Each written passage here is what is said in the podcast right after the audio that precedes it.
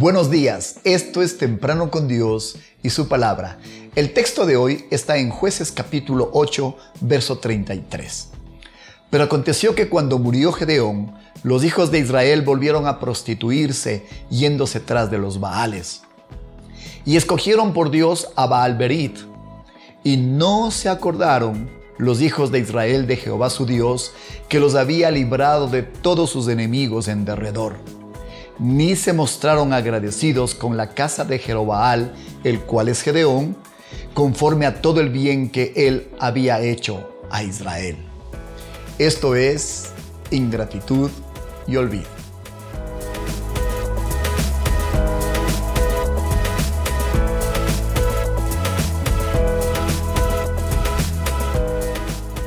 Una vez que Josué, el gran líder de Israel, murió, Dios levantó una serie de personajes que fueron de inmensa ayuda para el pueblo de Dios. Mientras ellos gobernaban, el pueblo se volvía al Señor, pero cuando ellos dejaban de hacerlo, el pueblo se volvía atrás. ¿Cómo es su vida? Queremos animarle para que usted sea un hombre y una mujer constantes, fieles con Dios, pase lo que pase. Aquí hay dos errores que queremos remarcar en la historia de Gedeón este gran hombre de Dios había librado al pueblo del Señor de la aflicción que generaban los madianitas. Al final de su vida, Israel cometió dos grandes errores. El primero fue un pueblo que olvidó a su Dios. Y el segundo fue ingrato con el hombre de Dios. Quiero animarle a que no cometa estos errores. Quiero animarle para que saque de su vida la ingratitud y el olvido. Es una pena tan grande cuando recibiendo la ayuda y el auxilio divino y teniendo a siervos y siervas de Dios que nos bendicen, cometamos estos dos errores. Aproveche este día y acérquese a alguien que ha sido de bendición y agradézcale. Y recuerde, nunca se olvide de Dios.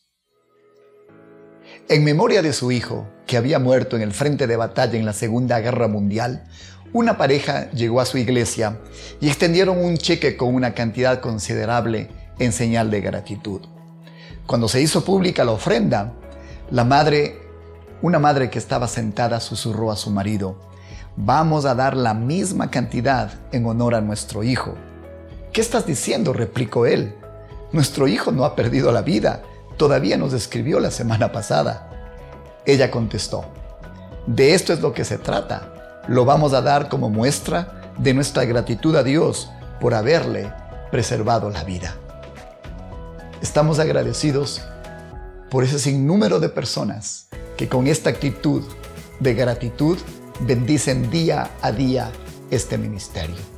Que de nuestra vida salgan la ingratitud y olvido que seamos como el pueblo de Israel cuando iba tras los caminos de Dios y no cuando se olvidaban de Él.